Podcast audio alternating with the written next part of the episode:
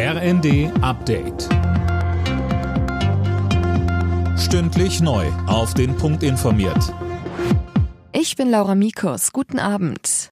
Mehrere angekündigte Entlastungen der Regierung können wohl nicht wie geplant zum 1. Januar kommen. So glauben die Versorger, dass die Strompreisbremse zum Jahreswechsel nicht zu schaffen ist. Mehr dazu von Fabian Hoffmann. Die ganzen Standardprogramme zur Abrechnung bei hunderten Unternehmen müssen komplett umprogrammiert werden, heißt es vom Bundesverband der Energie- und Wasserwirtschaft. Frühestmöglicher Start könnte demnach der März sein. Ähnliches Bild beim 49-Euro-Ticket. Die Verkehrsunternehmen glauben nicht, dass es bereits in zwei Monaten an den Start gehen kann. Auch hier ist eher der der März denkbar. Bund und Länder hatten sich jetzt erst auf die Finanzierung der weiteren Entlastungen einigen können.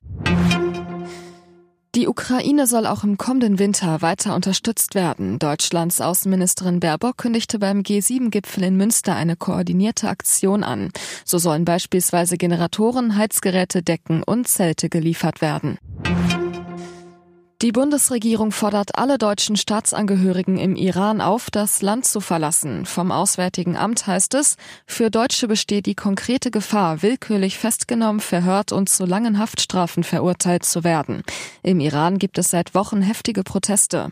Bundesaußenministerin Baerbock. Da ich als Außenministerin an der Seite der Menschen im Iran stehe, auf der anderen Seite auch eine Schutzverantwortung für diejenigen im Iran habe, die eine deutsche Staatsangehörigkeit äh, haben, reagieren wir mit dem jetzigen Schritt auf die verschärfte Sicherheitslage im Iran und stimmen auch solche Maßnahmen eng mit unseren internationalen Partnern ab.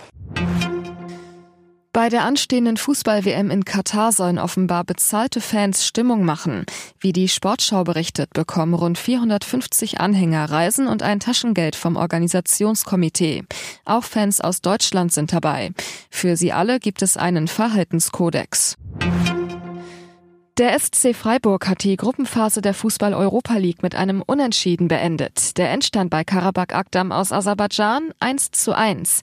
Der SC Freiburg war bereits vorab für das Achtelfinale qualifiziert.